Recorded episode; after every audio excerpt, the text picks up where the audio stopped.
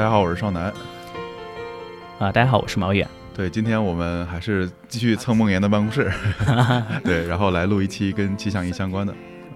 毛老师，要不你先介自我介绍一下？OK，好，首先是感谢这个少男的邀请，然后气象仪的听众们大家好，然后我叫毛远，可能大家比较知道我的是我有一个投资的社群，然后叫做人生是滚雪球，然后这里会有公众号，然后会有这个知识星球，然后也会有一个小报童，就叫做人生是滚雪球时光胶囊，对，然后我自己呢其实是在北京的一名产品经理，整个这个社群的话，其实我出于自己的这个兴趣爱好做的。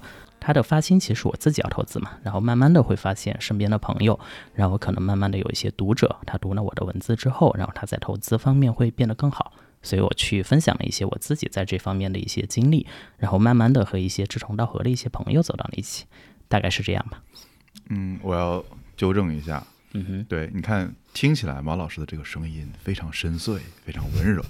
然后呢？为啥我我我我我跟毛老师其实是一见如故吧？算是 OK。对，因为特别闷骚。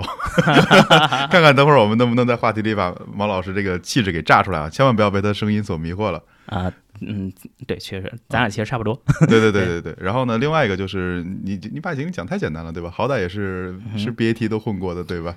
这个这个事儿其实讲真呢，现在看还挺不好意思的。嗯，对，就年纪大了嘛，就是。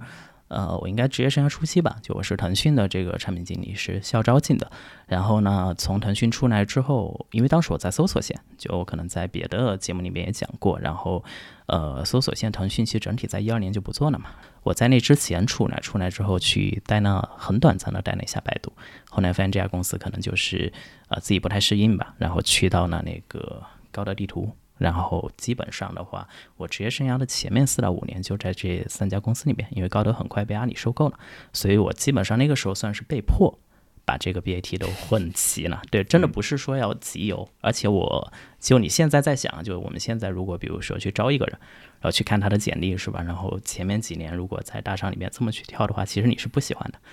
但在当时可能还稍微有一点得意，就你觉得因为这种最好的厂，然后最好的部门，或者说你去跨行业，你都随时能跨，对，所以这个事儿就不用提了。然后我基本在一五年开始吧，就一四年底一五年初到现在，基本都在互联网金融这个行业里边，对，这是职业背景。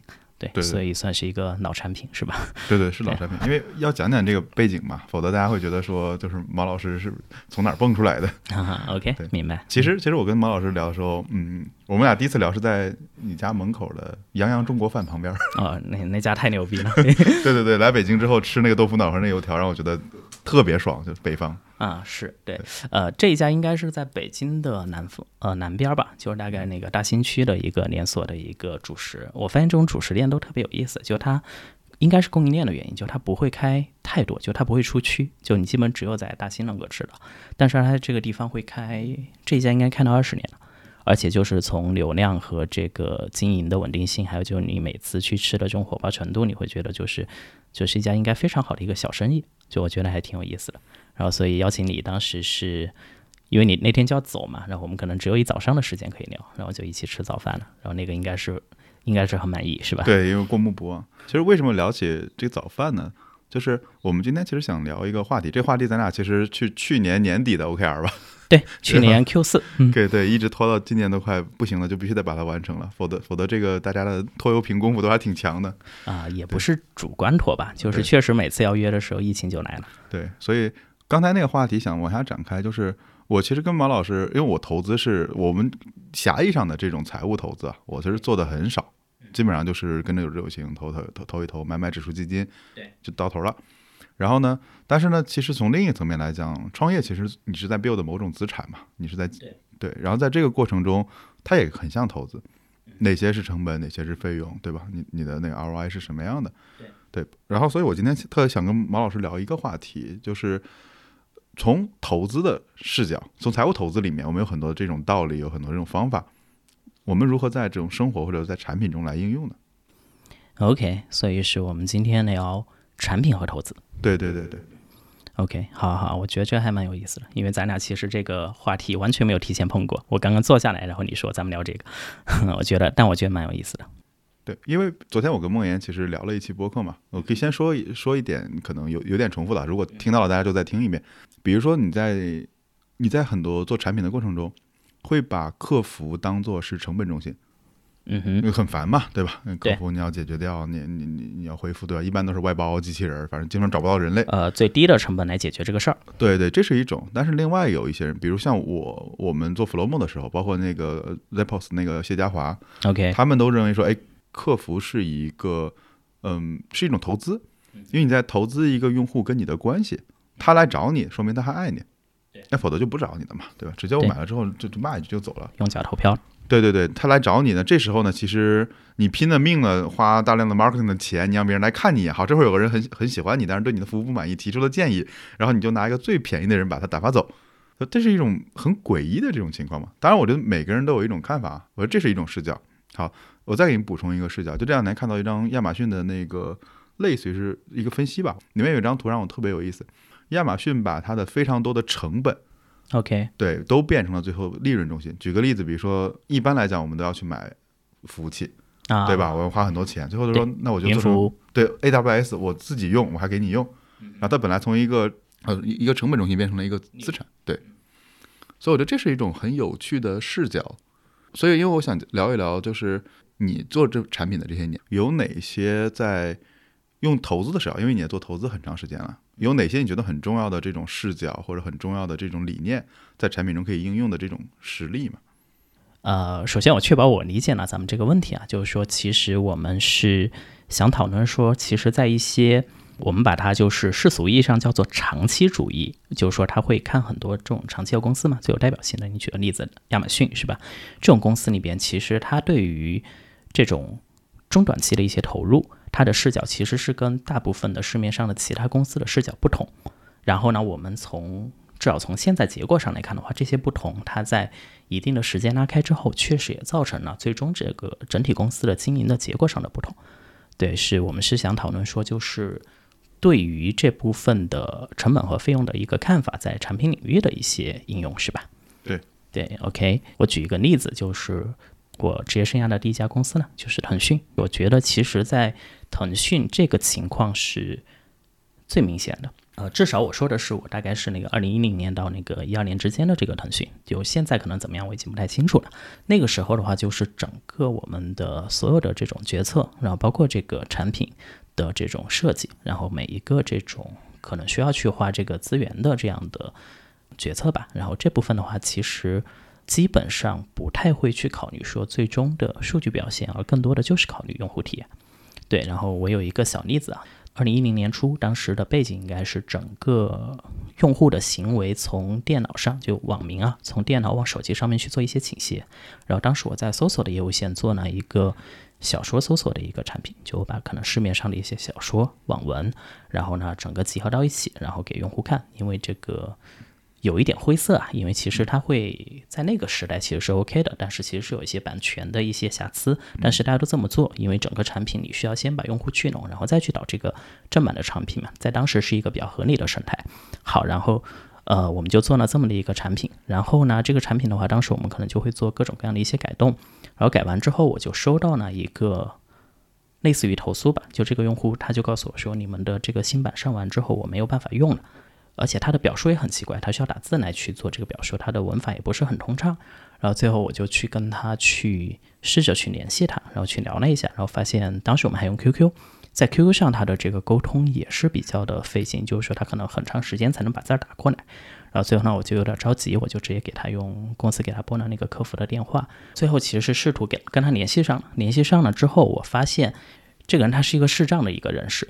我其实完全没有想到，就是说我的产品会服务这样的一个人，因为我身边没有，也不会有人，就是说在做什么行业里的这种，呃，大的这种分析和报告的时候，会告诉你说有这么一群人，他也在用互联网的一个产品。但是确实就有这样的一个用户，我能够观察到的是，他在后台其实有非常长的一个阅读时间，就他每天可能会登录至少十个小时以上，都在这种产品中，而且是活跃状态。就是说我们提供给他的，把这些。网络小说聚合到一起的这种产品服务的话，可能是他每天所有的这个时间的这个消耗和他的这个所有的消遣。对，然后我看到这个数据，知道它的背景，然后才意识到这一点。我们当时的改动是把一个页头做的非常的复杂。那这样的话，其实用户的选择是非常的多，因为我提供了很丰富的一个选项。但对于他而言，就是他每翻一页，就是都需要就是不断的把上面的那部分。呃，重新识别一遍，就是说，它可能每从一页到下一页的时间可能会增加很多，对它垃圾时间，这是我们当时设计时完全没有想到的。后来呢，我就在公司内部去找这个事情要怎么去解决，是吧？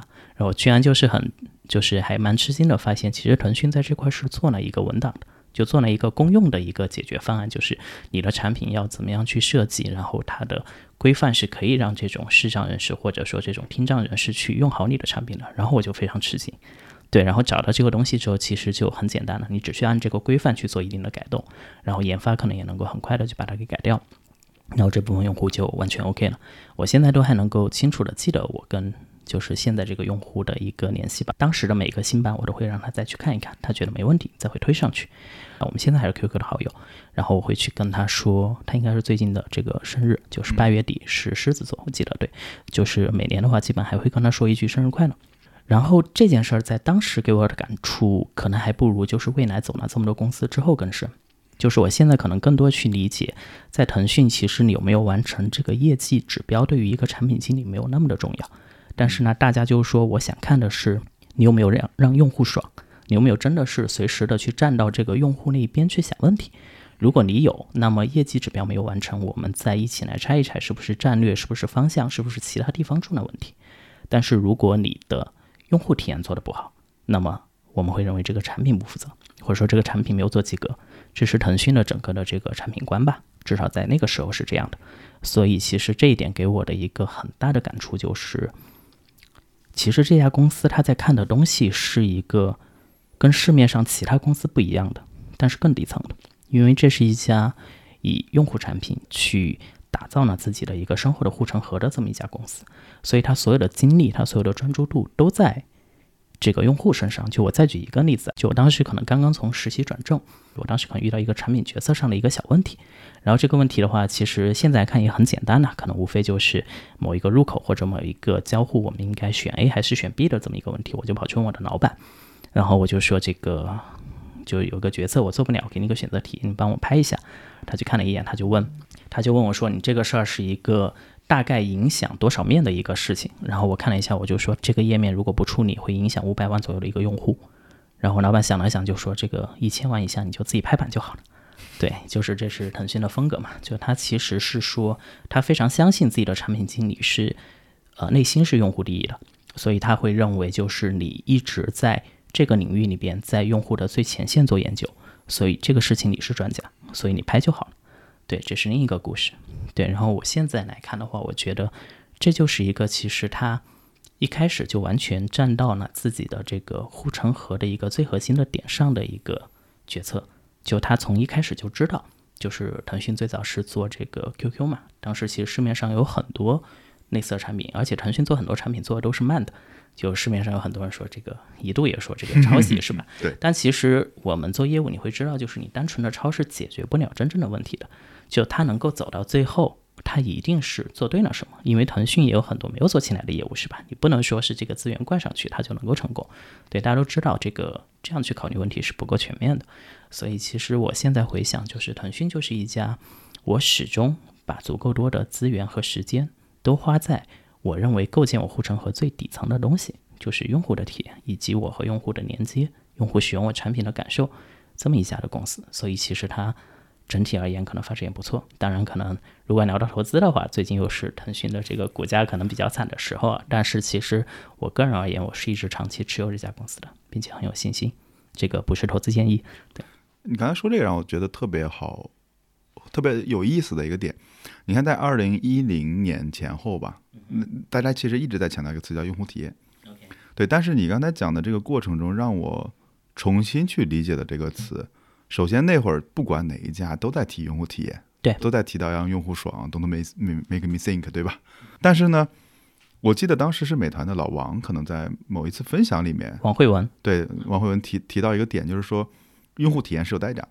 然后呢，我记得我在团队里面其实一度很讨厌去做体验优化，原因就是我说你你把这个就是产品里的体验做得再好，你都不如把当年的那个药再便宜个五块或者便宜个十块钱，所以你这次讲，我突然发现说，腾讯做用户体验的原因是人家的护城河在那儿，对吧？你挖的每一铲子、每一个细节、每一个改进，都是在让这个护城河变得更宽，对吧？用用来就是长期的抵御这种时间的侵蚀。但是可能，我觉得当时可能在很多公司里面的产品经理没有理解这件事儿。比如我记得当时最早饿了么那会儿上线的时候，因为我我有很多朋友当时在饿了么嘛，明白？你发现饿了么的 App 团队跟管骑手的那是两个世界的人啊，那绝对对吧？然后呢，你会发现说，你无论在产品里面做的多好，没用，饭没送到，OK，对吧？你你看饿了么的那个当时的差评，全是说，哎，这个这个没送到啊，太慢啊，对，饭都洒了。你以为你线上功能管不了线下的事儿？对，但当时那会儿就有，但这已经是稍微偏后了。我就我就那会儿想说，哎，是不是很多时候我们没有去理解这个词，因为词语有误导性嘛。对，一说用户体验，大多数人想到的就是啊，交扣一扣交互，对对对对对，扣一扣交互，字体要大，对，页页面要怎么样的？然后甚至我觉得现在可能都变成了一种说辞或者一种就是逃避现实的方法，就是我们要做好用户体验，所以用户就来了。但我觉得这是把一个复杂事情简单化了，对对吧？因为你刚才说那个特别让我印象深刻，比如比如对美团来讲，App 内的体验，说实话没那么重要。对对吧？你能你能十五分钟送来，对吧？我就会选你。你有这家店，我就会选你。至于说那是用户体验，或者从某种意义上那是他的一个体验。对。所以当我们去看做产品的时候，其实我觉得第一件事儿未必叫用户体验，而是第一件事是你的护城河该建在哪儿。对，就是你实际跟给用户提供的价值是什么？对，就是你举到美团的例子，还有包括饿了么，其实我们也会慢慢的发现，就是。美团应该是也是一零年左右，才开始做团购了。其实团购就已经是一个呃很偏线下的一个业务了，就用户的这个使用它不是在线上完成的。对，这个时候就会非常的好玩，就是当时其实有一个千团大战嘛，就我记得，因为我也是有参与过，就我在那个做小说搜索之前做的是那个团购搜索，然后后来那个千团大战结束了，所以不需要搜索，对，然后我们才转过来的。当时的就是非常好玩的一点就是我们会去看。最后有哪几家能够回来，或者说能够活下来，非常的好玩。就是你能看到的，因为我是一个行业的引擎嘛，我能看到非常多的数据。然后有的数据可能会短时间内涨得非常好，就它的曲线是那样的。但呢，你最后去看，就比如说美团和点评，还有可能有几家是像什么 Naso 什么之类的，就这种其实它在行业里走的时间足够长的这些网站，它的曲线是非常稳定的。就它其实可能就是比如说开成或者怎么样的时候，会有一点点的波动。但接下来它都是一点一点、一点一点的在增长，就它走的是一条更缓的一个曲线，而那种就是你会看到，其实就很像 A 股的这个 K 线了，就那样的一些曲线的公司，最后很快就会下来，就很好玩。这是我在曲线上看到的东西。后来呢，我到高德之后，其实我们有些同事会从美团跳槽过来嘛，然后我们就去聊，就是说你们做了什么，做对了什么。然后那个同事他是一个偏线下的一个朋友。然后他就会跟我们讲的非常的细，就是说在美团的某一个城市去服务商家的这种工作人员，他们要做的事情其实远远不是我们想象的。就比如说我走到门店跟商家说你要不要上我的平台，是吧？要上签个约，然后呢有可能要付钱，有可能不付，乱七八糟的，远远不止。当时美团的线下工作细到了什么程度？就他细到呢说我的这个城市的这种线下工作人员，我甚至要帮商家去设计一个团购的这个套餐的菜单。对，就我需要去看，比如说这座城市里边时令的菜是什么，然后价格是什么。最近可能某个地方突然来了一批菜很便宜，那么我们是不是要赶紧上到菜单里面？因为这样的话你会出利润。然后我印象特别深的一个例子就是他们做烤鱼，那个时候可能一顿两人餐的烤鱼九十九块钱左右，是吧？然后呢，他们其实会把整个这个套餐就是在六十块钱左右能够去把它完全做出来，这是成本。然后最后怎么打到九十九呢？加一瓶酸梅汤。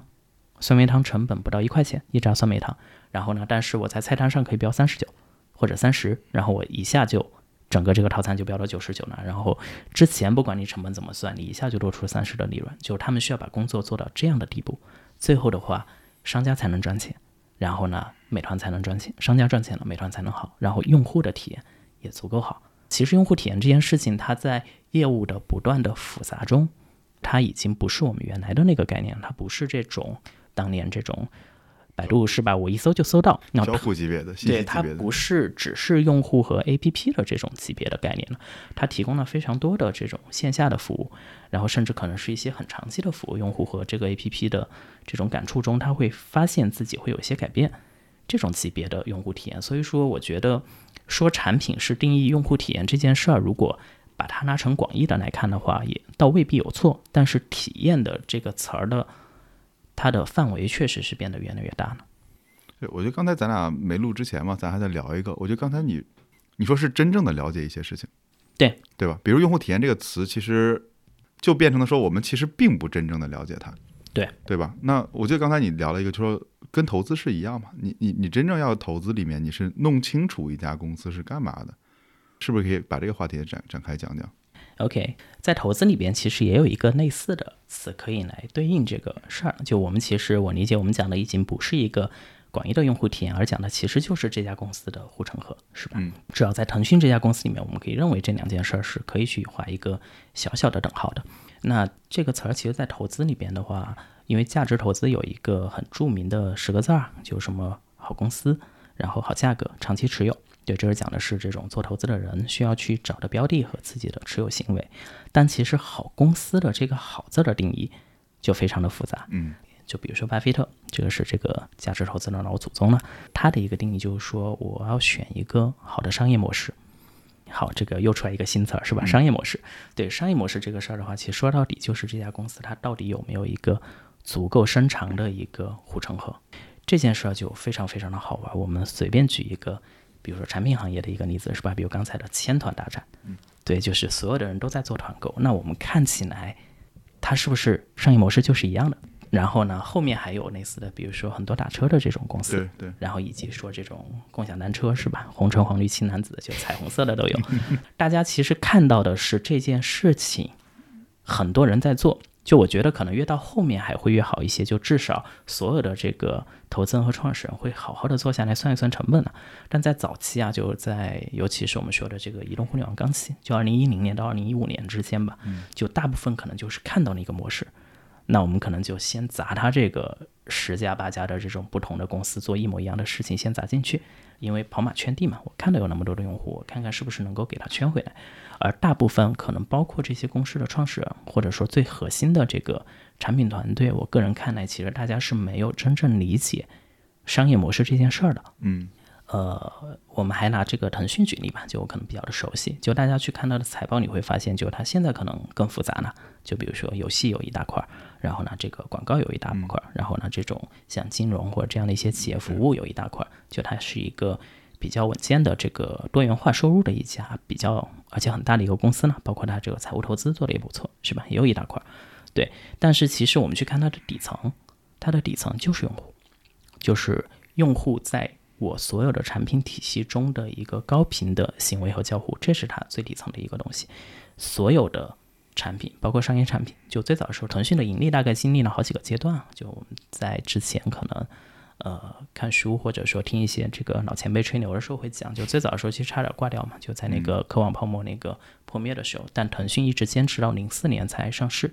这几年还是蛮牛逼的，当时其实主要做的是 SP，就跟这个运营商一起可能去下下彩铃，然后呢下一些这种图片，就是当时二级手机，对，呃，手机 QQ 就我绑定之后，就你要申请一个 QQ 是花钱的，你在手机上去发一条消息可能也是花钱的，靠这个事情其实挺拿过来，一直挺到呢这个。当时那一轮泡沫破灭之后的上市，因为最早的时候这个 Pony 都差一点卖掉公司嘛，这是他的第一笔收入。然后慢慢的是受到呢这个韩国的这个互联网的一些启发吧，就做了这种虚拟产品，QQ 秀，哎，QQ 秀。然后呢，当时应该你应该是记得的，可能现在好多这种听友都已经不知道了。就当时 QQ 有一种付费的一个产品叫做。红钻蓝钻啊，对，比如说一大堆钻，哎，对，比如说黄钻就是这个 QQ 会员的，是吧？然后蓝钻是什么空间的？绿钻是绿钻是音乐，对对对对对，红橙黄绿青蓝紫，就整个每个人的那个电脑的右边开的那个上面，就是我们曾经就形容过，就是 QQ 的这个面板是世界上最复杂又最简单的一个产品，就复杂在于就是你需要去抠一个像素，放下一个公司的其他的一个业务，但简单在于就是除了这个事儿没有别的逻辑了，对。对，所以这个还蛮好玩的，这是它的可能第二条吧。然后呢，基本上在同时可能就把游戏给做起来。这是一个很可怕的一个模式。但是游戏其实基于是什么？基于它的用户都在我的这个生态里边不断的在沉浸，那么总有一些用户就是大部分人其实朋友还是不多的，那么我需要有足够多时间来消磨，对，然后我就有了这个游戏，那么玩的很开心，然后我去付费是吧？然后这些模式其实不断的在他的公司中去产生现金流，这是我们在数据上能看得到的。但是我们经常会遇到特别好玩的一个问题啊，尤其是在早几年的时候会更多，就是说这个做个微信有什么难的，是吧？或者就每天什么一百个人叫张小龙做产品，是吧？就这个体验不好，应该怎么改？这个怎么样，是吧？每条几亿人嘛，现在是啊，对对对对对，这个事儿就非常的好玩，就大家看到那个东西都非常的表面。我们不讨论别的，就讨论他们提的这个产品建议的本身，其实有非常多不合理的地方。因为大部分人在考虑一个问题的时候，他只会想到我。我和这个产品的交互中，我有不爽的地方，OK，那你得改。对他甚至不会考虑说，就是设计者这么设计的逻辑是什么，是吧？然后以及说这么设计可能再深一点，可能还会有一些研发成本、代价、合规各种各样的一些问题，最后会导致可能一个产品功能变成你面前的这个样子，并且大部分人跟你走同样路径的人都在走这个路径，所以大家觉得没有什么太大问题，是吧？所以它可能根本就不是一个问题。对，这是一方面。然后回到我们。刚才讨论的那一点啊，就就是太多人其实去看一家公司的商业模式是看的最表面的。就我可能看财报，甚至很多人都不看财报，我就看涨幅。就这个月什么各种什么分析师预喜是吧？这个同比要增长多少多少，OK 那就涨。然后呢，甚至有一种专门的这种投资方法，就是我要去赌财报，就是说我听说，就我朋友的朋友或者谁谁谁，我这个哥们儿是这个内部的。他告诉我说，这个腾讯这一年的中报不好，是吧？比如说很快就会再公布了，那我是不是要先卖？卖完之后我再买回来，或者说我直接去做个空？对，也有这样的一些投资方法，你就觉得特别的好玩。你会发现，不管是当年去跟风去做产品，或者去做这个行业里边的这种所谓的风口红利性的机会的这些人，还是说在市场里边不断的去追逐这种消息，然后呢一两个季度的这种数据变化的这些人的话。呃，我不敢说死，但是在我的观察中，大比例里边，其实他们不太会有很好的结果。OK，就是他没有关注到那个问题的本质是什么，就这个公司的商业模式到底是什么？它是因为什么才在这个行业里边，在这个市场上去建立了它的护城河的？那是最关键的问题。哎，我刚才突然想到一个细节问题，我正好来追问一下，你解答了我一个困惑，或者说我们如何才能观察的这么细节呢？就是刚才讲的一个案例，是因为以前我我爸妈是玩联众的，OK，这这个名字更古早了，就是玩那个什么升级啊、拖拉机啊。联众应该是二零零四零六年就中国就应该是份额第一的一个这个网络游戏平台。但是呢，你想，我们对腾讯的有至少我们算外人嘛，有一个固有的观点就是那个啥啥的腾讯，对吧？当年 很火，那就是腾讯的休闲游戏之所以能做起来，就是因为它有流量，它有 QQ，它能弹窗，所以它赢了。就是可能在外界里面好像经常有这样的一个看法，但你刚才说了一个细节，我觉得不太一样，对吧？因为他做，当然一方面肯定有这方面的基本面吧，这是人家基本面 OK 的，是对。但你又说他说，哎，当我跟另外一个人朋友没那么多，我该怎么去打消消磨掉这段时光？就这个视角是怎么得到呢？呃，哎，这个问题是说。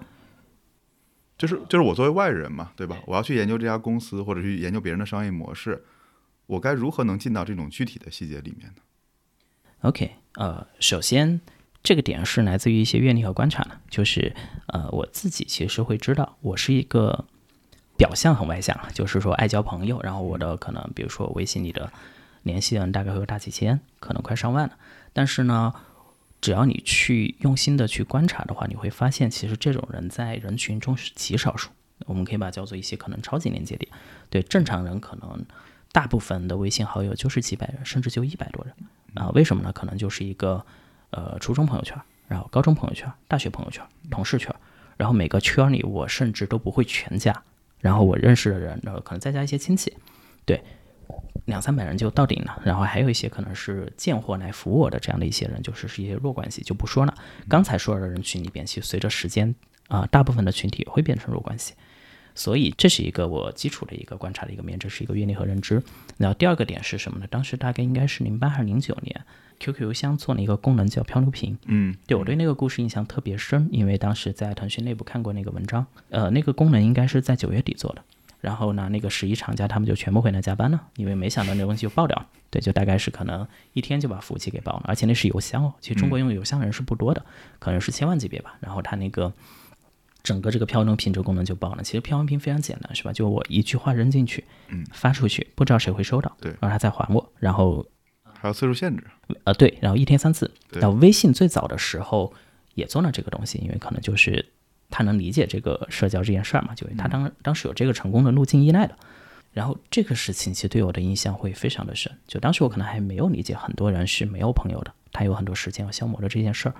然后再接下来可能就是一些，可能我真正的很深度的跟我社群的一些朋友聊投资，我会发现他们是这样的一个生活状态，就是我会有一些朋友他在我的内容上面，你肯定也有啊，就他的交互和他付出的时间非常多。我不会自大认为我的内容足够好啊，就是我其实仔细的评估下来，就是这一段时间里边，你的内容和他目前要寻求的一个成长的方向可能恰巧是一致的，然后他就会在这个地方。但是他为什么会有那么多的时间？因为我用的是那个星球啊，就我主要在星球是吧？当然小包通也是不错的。哎呀，好，没关系，这没关系。对，然后对，对我家请打钱。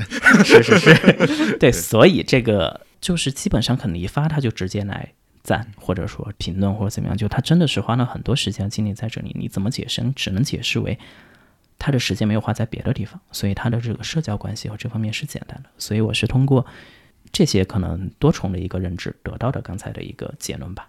OK，哎，这里就非常有意思了。我觉得，相当于其实是你做了大量的调研吧，做了去一线的调研，因为没有听别人说嘛。因为我刚才讲的那个是常规叙事，对我有流量有弹窗，对吧？我看这市场很大，我或可一做，然后呢，现在就变成了一个就是很常见的商业故事。但你这个理解其实是更更具体、更真实的。比如我我爸妈现在倒还还在那个玩 QQ 游戏，因为很简单，他没事儿，对吧？他有时间，我爸妈也是。对，天太热又不能出门，然后呢又不能线下打麻将，那只能线上。对他们最享受的就是他们两个人在同一桌，然后打两个陌生人，哎，哎，对，他俩可以互相看牌，对对对对对，就特别开心，他们玩这个东西。但我觉得这个观察，其实这里面有两步，一个是观察，你要先花足够多的时间和精力去意识到这件事儿，对对吧？第二个其实是你能做出一个判断，你得敢于做出一个判断，并且去去来纠正它嘛。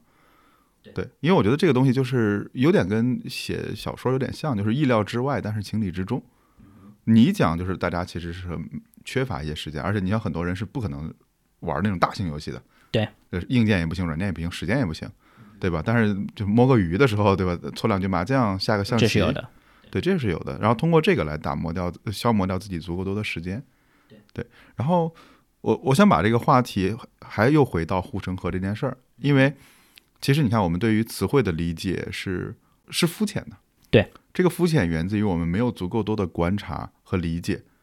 对或者说是参差的，就大家其实理解的深度都不同。对对对，然后呢，如果说参差来讲的话，那我们再重新回到护城河这件事儿，每个公司的护城河都是有不同的角度和不同的样貌。那人呢？如果说我们都与其花那么多时间去研究人家的护城河是什么，那反过来问问自己，就是这里可能我觉得是有两个问题。第一个就是我们如何意识到我的护城河在哪儿？因为我为什么会谈这个，就是因为我做那个 Flowmo 抚摸笔记嘛，包括很多人来申请小报童的开通的专栏，我我有个观察，没有任何 diss 的意思，但是很多人想开一个小报童专栏是写个人成长经历，但开完之后呢，我发现这些人是大多数啊，不能是绝对的，但大多数人可能是最容易放弃的。写不下去，对他写不下去，反而是那种说，哎，我上来就要，我最近跟那就有一个一个作者，就写了个很好玩，他说我就想分析一百场全球最牛逼的演讲，OK，然后我从中来提炼出来这个演讲到底好在哪儿，为什么好？因为他是本身做演讲教练嘛。OK，我说，哎，这东西都特特别好，很具体。对，很具体、很清晰、很明白。就这个阶段我要研究透。包括 Flowmo 为啥也是，就是很多人说我该我该记啥？你软件挺好的，我记啥笔记？然后我就说，啊，这这这这这怎么能成为一个问题呢？你你居然不知道你自己要记啥吗？对，一个人怎么会不知道自己记啥？后来发现，投资中大部分人也会被难到这儿，他第一步就是我该买点啥。然后这是第一个，就是如何去识别自己的护城河该建立在哪儿。第二个就是，那我如何去打造这个护城河嘛？对，所以我想听听这两个角度，这两个问题吧。OK，我觉得这个问题特别好。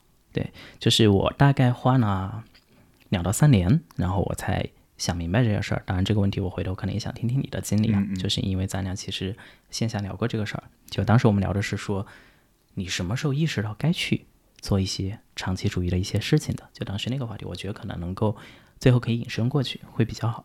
就其实我最后对这个问题特别的简单，就我的我的答案是特别简单，其实就是你真正喜欢的事情就是你的护城河。嗯，你甚至不需要特别的擅长它。稍微展开讲一讲，就是说，你只有特别喜欢一件事情，你才能够在所有人都在阻拦你的时候，你一样为它花时间，是吧？就当这个困难非常的大，就是我们做了很多产品，我们也做了可能一些公司，然后也做了很多很多具体的一些事情，我们都知道，在这个世上，就不管你自己。有多聪明，大概率也就是一个平均值，是吧？然后不管你自己的能力有多强，然后不管是这个行业的红利和大势有多好，其实真正你要把一件事情做好或者做成是非常难的。它有很多具体的，然后意料不到的这种困难在各种路上等着你。就是我们其实多多少少都会有嘛，就私下一起聊天，或者说相互可能找一些慰藉的时候，都是遇到这种困难的时候。但最后什么东西能够支持我们？进一步走下去呢，其实不是说我朋友少难，刚好我特别难的时候，你给了我一些这个建议和安慰，是吧？或者是我找梦妍聊了一聊这个问题，我心里的某个疙瘩就解开了。其实这些东西有帮助，但它不是最核心的。最核心的东西就是你真的喜欢这个事儿，你还是想做。就是你被难倒了，然后你可能当时情绪很荡，是吧？然后你睡一觉，然后吃一个好的，然后早上起来看着第二天阳光升起来，蓝天白云，天气还不错，那也就是我再试试。对，就是只有这样一件事儿，你真的是足够的喜欢的，你才能够去为它花足够多的时间。就我很相信，就是时间和过程这件事情。就我不相信这种一夜暴富，我也不相信就是运气能够对人的很长的这个一生当中的改变会有多么的大。可能会有一些小小的帮助，但是最终就我们聊过嘛，还是会均值回归的。所以最后你就会在这个事情上花其他人花不了的那些时间，他们可能不耐烦。那他们可能一开始也有兴趣，但是不如你的热爱更深，然后他就被打倒了。那么，凭你的一个普通的资质，然后我们不断的去琢磨的这件事情，再累积上一个长期的一个时间，那么我们可能真正的就在这个事情上面有护城河。呃，我记得我们之前还讲过一个事儿，是吧？当时是这事儿能说吗？就某家大厂又抄你产品了。对，麻了麻了。这个事儿当时咱们还随便聊了两句嘛。当时我讲了一个我的故事，就是我大概。一九二零年开始写付费的内容，对，然后写着写着我就发现有人特别好玩，就是你会发现有一个那种你的受众他也来花钱了，然后呢非常诡异的是每条都看，但是不跟你互动，对，就这个行为可能在其他的样本里面没有，你就观察它，然后慢慢的我就发现哦这个哥们儿他把我的内容做了一个搬运。就比如说我的这个付费是怎么样的，是吧？然后他的是可能是一个更便宜的价格，然后呢，他可能还做的还不错，就挺精细化的，就还不止抄我一家，就还抄了一些可能别的类似的这个内容。然后呢，慢慢的我球友也发现，他们就过来告诉我说，这里有一个人在搬运你的内容。当时其实我有好几个选项，当然情绪上肯定也会不爽，但是我慢慢的其实就想明白了这个事儿，就是首先我写这件事情发自我自己的热爱。就我喜欢写这个，就第一我喜欢做投资，第二的话我喜欢把我的这些感悟，然后思考这些东西记下来，并且在写的过程中，其实我又总结了一遍，就又过了一遍我脑中的东西，就费曼嘛，对费曼学习法。然后呢，所以这个事情我写下来，其实我的收获特别大。他把这件事情直接拿走了，没有做任何的演绎和思考。但如果他做呢，我可能觉得这也是很不错啊。但他没有做，我觉得其实最后损失是在他自己。就他拿走了一个东西，但没有从这个东西当中获得更多的东西，所以慢慢的走下去之后，我会发现我会越来越好，但是他呢可能会停止不动，甚至由于他把时间花在了搬运这样的一个没有成长的事情上，他甚至会退步，因为他把本来可以用来进步的时间花掉了。最后我就说，那没关系，你就让他抄吧，那我就拼命写，是吧？这个我是发自热爱的，他想赚点钱，是吧？那这个事儿他怎么能够？比得过我呢，然后果然，其实没过多久，这哥们儿就放弃了，因为他发现抄着这些内容吸不吸引不来太多人。就他可能他的这个事儿初衷就是我也搞个社群，搞点好内容，集中到一起赚点钱。但他发现哎赚不了钱，就放弃了。哎，你你刚才讲这个，我再听了一次这个故事。OK，我刚才在里面又读出来了一个细节。哎，今天其实大家聊的是很微观，尽量往微观里面挖嘛。对对，我就读到一个细节，是指当我在写一个付费内容的时候。我其实收获了两种东西。第一，我收获了一个就是再次学习对吧？费曼的那种学习法，对对我重新理解、重新再思考这件事情，它是一个价值，但它没有被变现，它没有变成现金放在我面前，它只是说垒在我脑子里了。然后同时它又产生了一个副产品，叫做说这篇内容可能会有人看，有人愿意为此付钱。是，但搬运的人在那个过程中，他只有一件事，就是他搬的这个过程能产生金钱，这一个价值。可能能？对，可能能对。然后呢，但是在思想上呢，就别别提了，我就是搬运工嘛。对，对我从 A 点搬到 B 点，其实中间没有产生任何新的价值。所以其实同样的话，你你写可能一个小时，对吧？他可能搬十分钟，对对吧？但是呢，对他来讲，其实这份时间的，因为我们花掉的是时间，对，收获的东西其实的 ROI 是不对不对的，对。但我们很容易忽略掉，因为因为钱好衡量。嗯，钱好衡量，对吧？你 你拍拍一点五块，但是呢，你那费曼的学习那一下，其实在脑海里不好衡量，对对吧？我是读到了这个细节，我觉得说感性上来讲嘛，就是我我喜欢，我热爱，我可以长期做。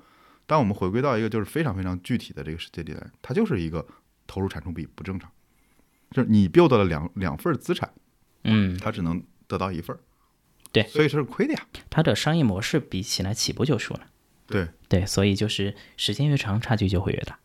对，我觉得这是一个很有意思。你看这个事儿就很感性嘛，感性就是说你去找一个你热爱的事儿，你拼命的不计回报，我觉得这太鸡汤了，说起来啊、会有点儿对，对，但如果按照刚才那个说法，我觉得特别有就有意思了，就是你投入的每一分钟，它的回报其实是可能是双份儿的，甚至是 n 份儿的，嗯对吧？但如果是你抄袭、你搬运，它可能只有单薄的一份儿，且概率还会降低，对吧？因为你你不会首发，或者你有时间实质效应，或者说你没有理解，别人一问你你就露馅儿了，对对吧？会有退款啊什么乱七八糟东西产生，我觉得这是一个特别有意思的事情。嗯对，就时间。然后你说到这个的话，我突然还想再问你一个问题，这个问题未必能回答了，但无所谓。，OK，就是因为我之前也也也带过很多小朋友嘛，有一个关系特别好的，我们还经常聊。然后他每次都会跟我说一个问题，就是那我怎么知道我喜欢什么？他每次问我这个问题，其实我也很苦恼，因为认识很多年了，我这个问题算是帮他问的。然后呢，他说那我我喜欢睡觉，我说那你不能去当试睡员吧？对，所以他也有一些苦恼。就这些年，当然我能看到他的处理很多事的方式也在进步，但他一直也会彷徨在这件事上，就是我该做什么事，或者我我怎么知道我真喜欢这事儿？因为我甚至那天还帮他分析过，比如说在为人处事上、合作上、协作上这种软技能有长足的进步。对，这是我觉得我们可以称之为叫智慧吧，对吧？我们叫会来事儿了。对，这是一种智慧和年龄增长带来的一个收获。当然，有人年龄增长也不会来事儿，但是他不能称之说我喜欢我喜欢会来事儿这件事儿，这个是很难去喜欢的。嗯，那你稍微如果再回来说，那他的整个发展的未来的方向在哪儿？把他的时间投入到哪儿？他一直其实困惑于这件事儿。嗯对，我不知道你有没有答案，我其实是没给他解释清楚这个事儿的。就每次遇到他，我也很困扰。，OK，呃，就这个问题，我我也不是第一次遇到，就很好玩儿，但是我只能提供一种思考路径吧，或者说一个找寻的一个方法，但是肯定不能保证每个人都找到。对，就因为我见过很多人吧，包括可能我们身边的一些这种师长，甚至父母辈这样的一些长辈，他们其实也就没有什么兴趣爱好，就这么过去了。对，呃，当然也可能是我们对他了解不深啊。对，像我爸妈他们可能现在网上打麻将就挺开心的。对，嗯，其实我会觉得这件事情，第一可能还是去观察，就因为我们刚刚说了一个结论嘛，就是当你喜欢一件事情的时候，你会为它花时间，是吧？你会为它可能主动跨越很多困难，就因为我们花的任何一个时间都是选择嘛，选择有代价。那么你为了在这个时间段去干这件事情，其实你就放弃了其他事儿。那你不断的去观察到你在这个事情上花的时间越来越多的话，你就会把你在干的这件事儿，我们假设它是 A，就可以在 B、C、D 的这种选项中优先集中排到前面。那这事儿可能就更接近你真心想去喜欢的这个事情。这是一个，就是说你通过观察可以去找这个事儿。然后呢，当然可能他会说，是吧？我这个周末两天我都睡过去了，我也不知道我喜欢啥，这就只能建议多尝试了。对，这是一个。对，然后第二的话，我举个例子，刚刚我们说到那个搬运的那个哥们儿，是吧？那么我们可以基本可以理解，他至少不是喜欢创作这件事儿，他喜欢的是这个事情有可能给他带来的收益，所以当收益没有的时候，他就不做了。其实回到产品里边一模一样的，就是很多人去追寻红利，是你做团购，我也做团购，你做共享单车，我也做共享单车，但是呢，最终可能剩下的那一家，他是真正想通过团购或者共享单车这样的一些模式，是解决一些真问题的。那么他最后就活下来，因为他会不断在这个里边花时间去想那个问题怎么解。但是跟风去做这个模式，想在市场上啃一块份额，好好赚钱的这些人，他发现不好赚钱的时候，他就会退。所以这个问题是在于，我觉得我们需要搞清楚，当我发现了一个事情 A，然后我愿意很多时间花在这个 A 上面的时候，我真的是喜欢这件事情本身，还是喜欢它背后带来的一些东西？哎，刚才讲到这儿，我觉得特别有意思，它其实呼应了两句话。一句肯定是你特别熟的，就是你要有利润之上的追求嘛。哎，对对对，这是特别呼应的。另外一个，我突然想起那本就是跟乌克兰拖拉机简史名字很像的《产与摩托车维修的艺术》啊，这是本好书。对对，这这两两两本书没有关系啊，对，都是一个拖拉机，一个摩托车。但是里面有一个有一段话，我记不清细节了，就是如果你想登山，一旦你的目标变成了要登到山顶，登山过程中所有的乐趣全部丧失掉了。因为你只想到达山顶。对吧？你丧失的那个过程，然后我觉得你提供了一种很重要的视角。第一种视角我都有，你去看，你去观察，你去做哪些事儿，你花了时间很多，然后得得到答案就是，好像我就是就周末吃吃睡睡就过去了，好没有？但这里我想补充一个视角。昨天跟梦妍聊完，我这两天意识到，第一是没有觉察到自己可能真的在一些不经意的地方花了时间，因为你太容易自证预言了，对对吧？因为我的生活一直是这样过的，我就觉得。就很频繁，很平凡，但但实际上，其实这些年肯定有变化。比如说，举个例子，就对他来讲，可能他健身的时间变多了。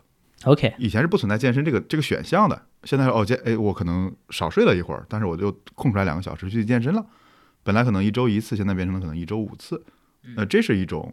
但你自己看也还那样啊，没察觉到。对对，所以我觉得这是可能第一种，就是我们很容易否定自己嘛，就觉得哎，我就是就这样了，我也没找到，反正那也肯定找不到。嗯，我觉得这是一种，就是先把自己身上这种惯性和标签扔掉，跳进去看一看时间上的分配和变化，因为我觉得时间特别真实。这个稍后咱俩去去聊一个时间这个话题。好，然后第二个我觉得是说反正反例。就任何一件事情，你你讲的叫做说你去追求它背后那个东西嘛，而不是这个东西本身。对我刚才想到是说，任何时候这事儿一旦你觉得不耐烦，或者你想抄捷径，嗯，因为搬运就是捷径嘛。对，就是我想要那个东西。对，我想直接得到钱，我不是想产出东西。对，所以我觉得一旦你对一件事有厌恶感，或者有这种想抄捷径、抄小道、找攻略，这事大多半不是你喜欢的东西。多半不是。对，我就可以拿它来反证这件事儿。嗯，对，反过来推这这事儿是不是喜欢？只要你一想到要抄捷径，比如我想减肥，对吧？嗯，我想减肥，然后我觉得说，哎呀，锻炼太辛苦了，对吧？给我来点什么能吃完就拉的东西，对吧？什么代餐让我一吃就很爽，就这种我在抄捷径嘛，嗯，对吧？所以我觉得这种那多半是我不喜欢的事儿。嗯，对，我觉得这是一个很有意思的视角。对这个视角的话，就我们接着说啊，就第二点说，你找你喜欢的事儿的话，我会用我会用自己两个问题。对，一个问题是大家都会问的，就这个问题其实。不那么的触及灵魂，但也可以问一下，就是我做这件事情没有任何回报，那我还做不做？这个当然是所有人都会问的，就这个也可能能拷问出一个问题。但是其实一个更好的问法是我从张小雨那看到的，就我觉得也特别棒，就是我做这件事情，假设我能得一千万，我随便说啊，就是说假设我做这件事情有一个回报，比如说我做社群，我去写作，我去创作，然后呢，我的回报可能是一千万啊，就不论这个年限了，就假设一千万，好。现在这一千万在我手上，我还做不做？嗯，如果两个答案都是你要做，那么尤其是后一个答案，因为我觉得它更现实，就说你已经得到了，你还是否享受做这件事情的一个过程？如果你还享受，那么这个事儿可能离你更喜欢那个事儿也是会更近一点。OK，好，我要继续刚才那个话题，回到第一点，就是你要觉察到你的时间花在哪什么上面。好。这里，因为我最近发现一个特别现实的问题，也是困扰我的问题。我真正把我所有的时间 tracking 起来，就是监测起来了。然后我会发现一个很重要的事情，因为我现在自己在创业嘛。对对，对于创业来讲，其实很重要的，你要除了具体的执行，还要思考产品的未来和未来的规划。嗯。然后呢，我以为我都有在思考，我以为 OK，我也以为我有在学，因为大家。对外界产出，你看我每周对吧？你周一老是早上等着我写陈思路，对吧？每次就看到我很痛苦的周日搞完了一篇啊，这是支持我周更的动力。对，每次都是我周周一早上发，然后毛老师说，嗯，刚好到公司泡上一杯茶，可以开始看了。对，因为在之前我是更痛苦的，刚写完。对，然后我会比你发的早一点点。对对，但是呢，呃，对外界来看，好像我还是在输入，有对未来的思考。但实际上我把我那个时间拉出来，发现其实比例特别差。因为首先我我把我的休息时间牺牲了，嗯，就是我我可能已经单单休很久了。我明白，对对。然后呢，那那他直接就会影响说，可能我我在家庭里面呢，就是我跟我老婆之间呢，可能待在一起的时间或者能休息的时间变少了。对。然后这是一，另外一个我在看我每天做的事情，因为我们可能什么客服什么，虽然我爱做啊，但是呢，它也琐碎。对。它也会耗费精力。对。我会发现一周五天里面，我可能真正的执行的时间花了四天，然后呢，集中学习的时间虽然有周日一天写成思路，但是呢远远不够。嗯。而且还有就是，我就没有任何的时间在。进行长期的思考，因为思考是没有 output，没有输出，对对吧？因为你今天回复十个客服就十个客服，做了两个设计就两个设计，对吧？写了一篇邮件就写了一篇邮件，这是非常有清晰的东西，甚至读了本书，可衡量。对，但是思考问题是完全没有没有产出物的，嗯，或者说你自己会没有这种这种感觉。所以我在说，有没有一种可能是我们根本就没去 log 去记录这些时间花在哪儿？你有没有很真实的记录？比如举个例子，之前我就跟我一个同事说：“我说你家真住太远了，他每天来回三个小时。”OK，就这三个小时非常硬核的开支，且在这个过程中你很难去学习什么东西了，对吧？你甚至听播客什么都很累很累，很疲倦很疲倦。对，那我觉得他比普通人来讲，就是每天都损失呢。对，所以我觉得这里我的一个想一个观点就是，如果真的去找自己热爱的事情，先诚实的记下来，这段时间你到底干嘛了？对我我那天一记下来，就发现说，其实我是言行不一的。哦，这个特别的有意思。就这个，其实投资中有一个对应的一个例子，就是你把你所有的操作，你操作时的那一个闪恋，以及说你甚至可能没操作，但我特别想操作，你把它写下来，然后你最终的话记录你的一个可能长期的一个年化收益率，因为这个事儿其实反映你的一个最终真实的水准嘛。然后有志有行他们也是做了这个东西，就做的特别的好。然后你再回头去看的时候，因为市场在那个时候给你的一些。刺激和反馈有可能就会引起你非常多的应激的一个行为，但是最可怕的是什么？最可怕的是，你这一把你可能做对了，可能做错了，但你没有记，过完之后你忘了，然后对，然后最后的话，其实同样的问题来，那你有可能还会去走到一个错误的行为上，因为你没有记下来，你你忘掉你当时可能曾经这样的话，你也是一个言行不一的一个人，所以这个事儿也蛮有意思的，就是我经常会，呃。就有一些我收钱的朋友嘛，然后来问，就比如说像最典型的昨天是吧？突然市场 大跌是吧？怎么办？卖不卖？我刚才都在想要不要今天买。对，然后要不要打是吧？可可不可能发现是发生一些就是非常复杂、完全我们不可控的一个事儿是吧？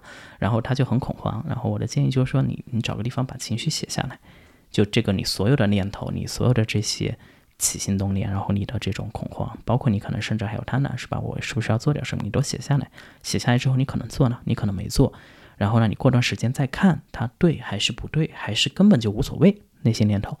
然后其实投资中大概率其实很多事情都是无所谓的，因为我们做的是长期投资嘛，就是大部分你长期投资其实投的是一个很长很长的一个趋势，比如说人类的科技进步是吧？比如说国家和国家之间的这种博弈，然后以及可能你最后投的是整个国家的一个最好的一些公司的一个基本面，这些事情其实没有那么容易被一些非常短促的应急的。我们又没法控制，我们也不知道背后发生了什么的这些事件来改变。嗯，对，所以我是觉得你刚刚说到这个记录这个点，我觉得特别的好。对我会非常推荐我投资的朋友，包括可能我们写那个做产品写一些产品笔记，是吧？就很多时候我的思考和这些东西，呃，你真的不记它就过去了。是的，是的。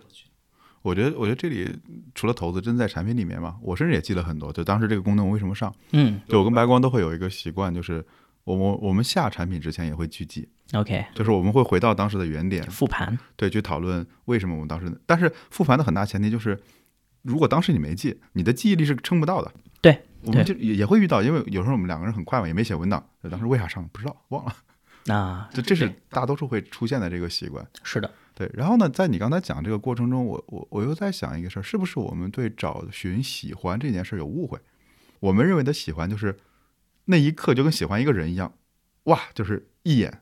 命中注定了，对吧？但是真正的现实中，我觉得我们冷静下来再想，你真的喜欢一个人，其实他不是那一刻那一刹那，他不是一个节点。也许有，也许有啊，对。但大多数时候，第一是你们都在一个体系里，就是同事也好，同学也好，对吧？或者你们有某个爱好。第二呢，你们会经常遇到，对，有某种机遇你会经常遇到，对，这是一个很理性能分析出来的概率。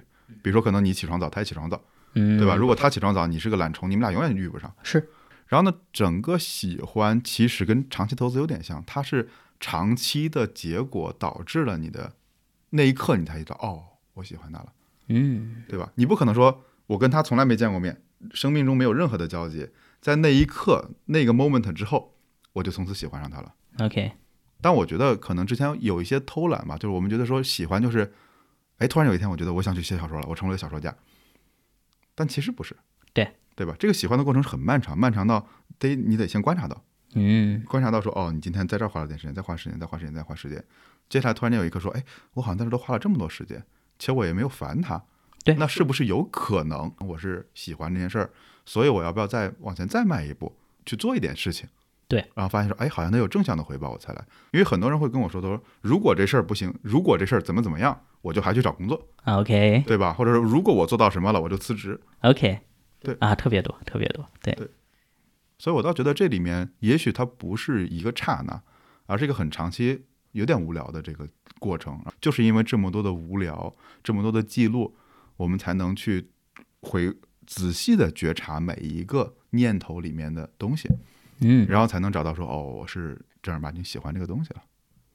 嗯，对，这个特别好，你让我想起就是我今年以来我的那个内容，它会打一个 tag 嘛，就发现特别好玩的就是我们会有两个 tag，就大家都会说，就是因为聊到一个事儿，你会发现它底层都通。比如说我们今天聊产品是吧，然后聊投资，然后呢也可能聊工作，再到后面的话，我们甚至可能会你聊到了这个感情是吧，就发现它底层很多东西其实就是相同的。所以有两个 tag 我觉得特别好玩，就是一个叫做爱情也是这样，然后一个叫做不止投资如此。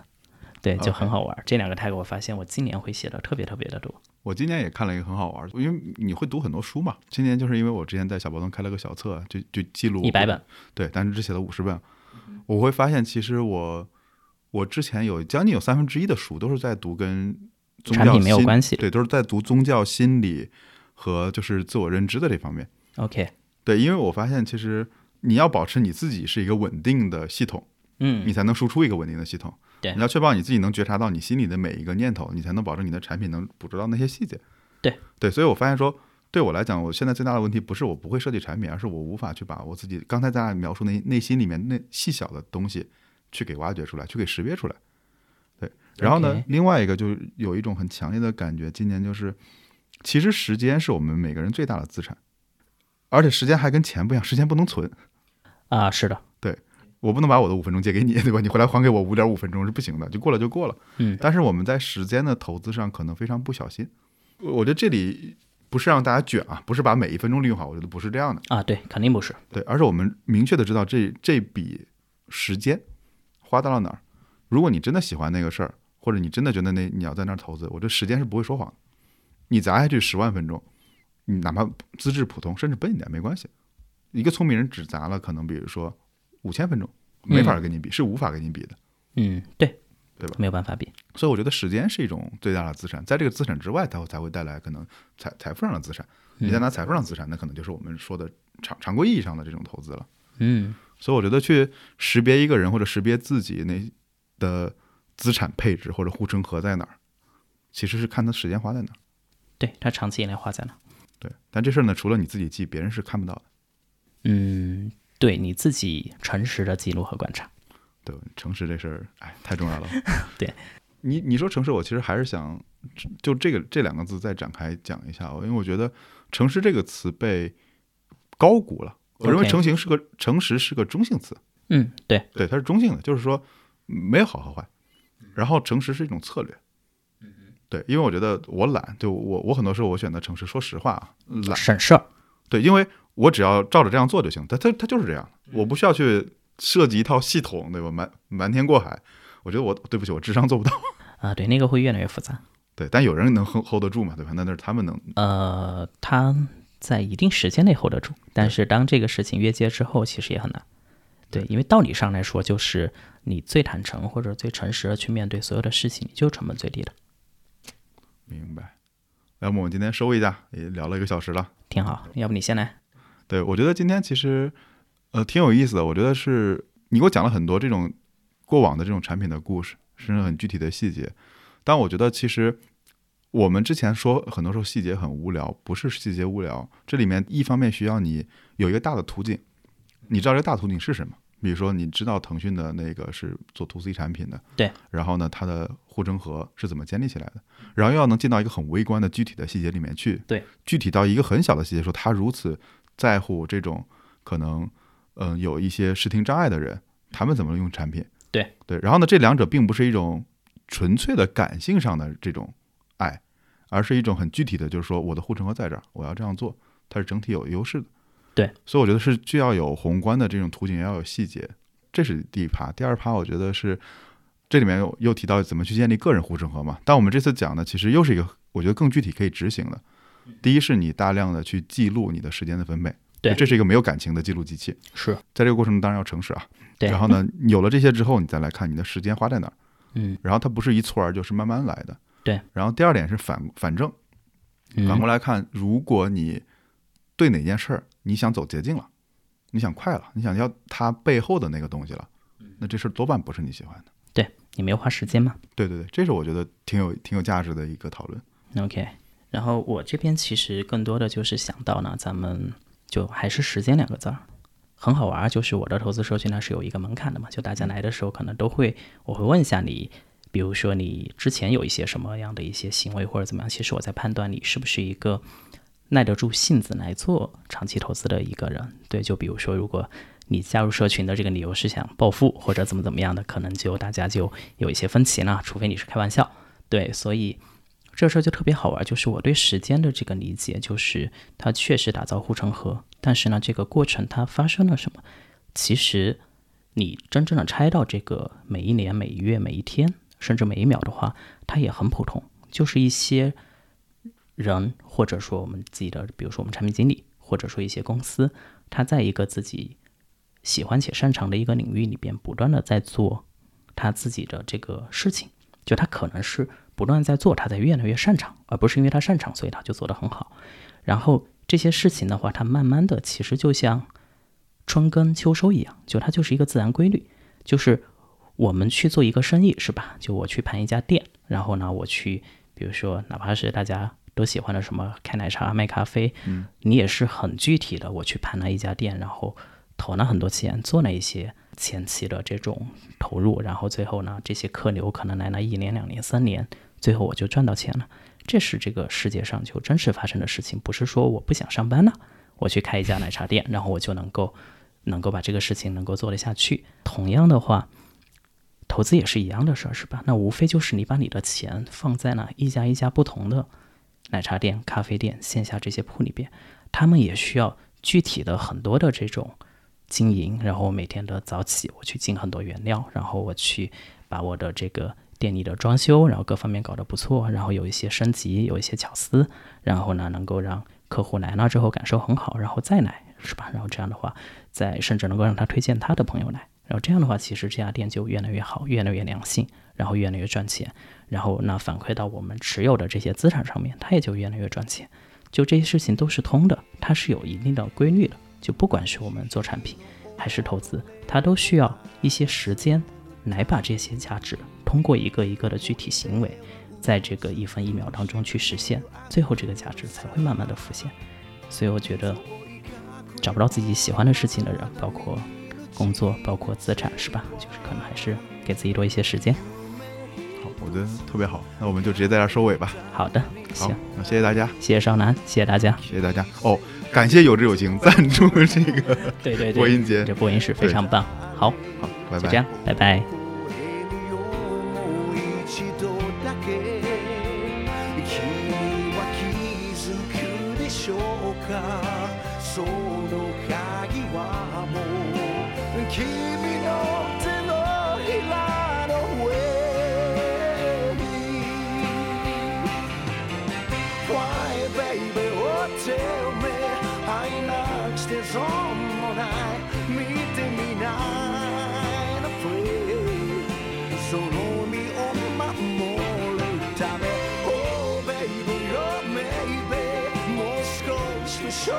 じゃない。くじけそうなフィー乗り越えて One more chance